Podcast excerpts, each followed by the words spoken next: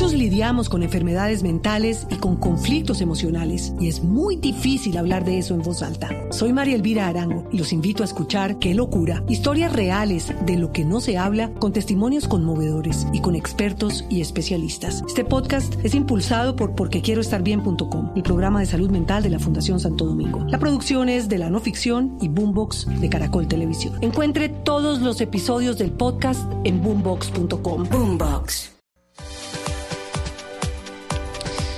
Bueno, y entonces eh, nos vamos con la musiquita, W. La musiquita tiene que ver con Navidad y estamos cerquita de la Navidad. Ya ha pasado, mañana empiezan a. Bueno, pero ¿ha cantado villancicos o no? Sí, yo sí. ¿Muchos? Yo sí. Además que me han tocado varias novenas y en cada novena como que al final quedan todos como con los dedos cruzados así mirando a ver qué sigue. Sí. Y empieza uno, tuta, y, nada, y ahí se, se contagia todo el mundo. Qué Entonces chévere. sí, sí toca venirse. Pero esta canción es una de las canciones tradicionales de la Navidad. Es una de esas canciones que uno siempre oye. Le han hecho por lo menos unas 700 versiones diferentes. ¿700? 700 versiones. Y esta es una de las más recientes, hecha por uno de los cantantes más sexy según bastantes encuestas. A ver, Este ¿quién, es quién y yo Michael le digo? Bublé. Ah, La canción se por ahí llama de necio el otro día. sí. Santa Claus is Coming to Town, una canción que fue escrita en 1932, pero esta es una versión más o menos moderna. Sí, sí. You better not cry, you better not pout. I am telling you why. Cause Santa Claus is coming to town.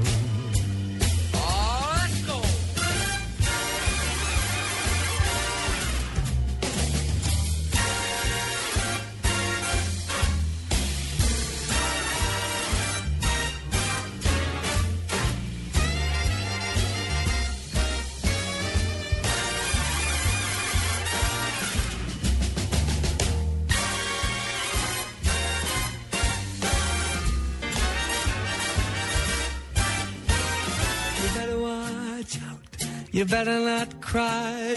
You better not pout. I'm telling you why. Santa Claus is coming to town. You better watch out. You better not cry. You better not pout.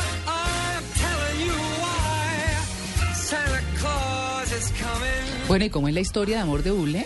Vo- Vos sabés que Bublé está casado con Luisiana Lopilato, es una actriz Sí. argentina. Sí. Fue papá hace ya 3, 4 meses, ¿no? Tienen un hijo.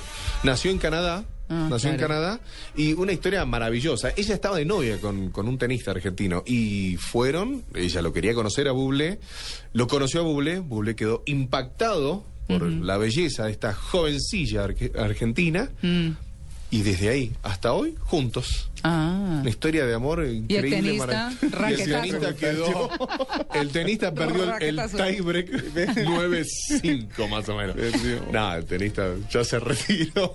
No vamos a dar el nombre, pero aquellos que conocen la historia, es una, es una gran historia de desencuentro. Es llegar a la final 6-0, 6-0 y en el último set lo perdiste. Piénselo, piénselo la próxima vez que su novia le diga que quiere ver a un cantante. Claro, porque este chico es lindo. Oiga, pero ¿cuál era el cuento por ahí? Es, es por estos días. Es que yo leí algo de Michael Bublé que estaba como necio en algún lado. Necio. Necio. Pero ese tiene cara de Sí, parece juicioso. de juicioso, sí, claro. Pero Es algo hizo, como- es que no me acuerdo. No, pero no, ¿para qué calumniamos acá sin Tiene tener cara toda de la bueno. información? Tiene cara de bueno. Pues la cara por lo menos, sí, señor. Esos son los peores, dicen. Sí, sí, son los Por- Porque todo es secreto. Socarrones. Bueno, pero pues a una persona tan pública, cualquier cosa que haga, de todas maneras, en cualquier momento se va a saber. Claro.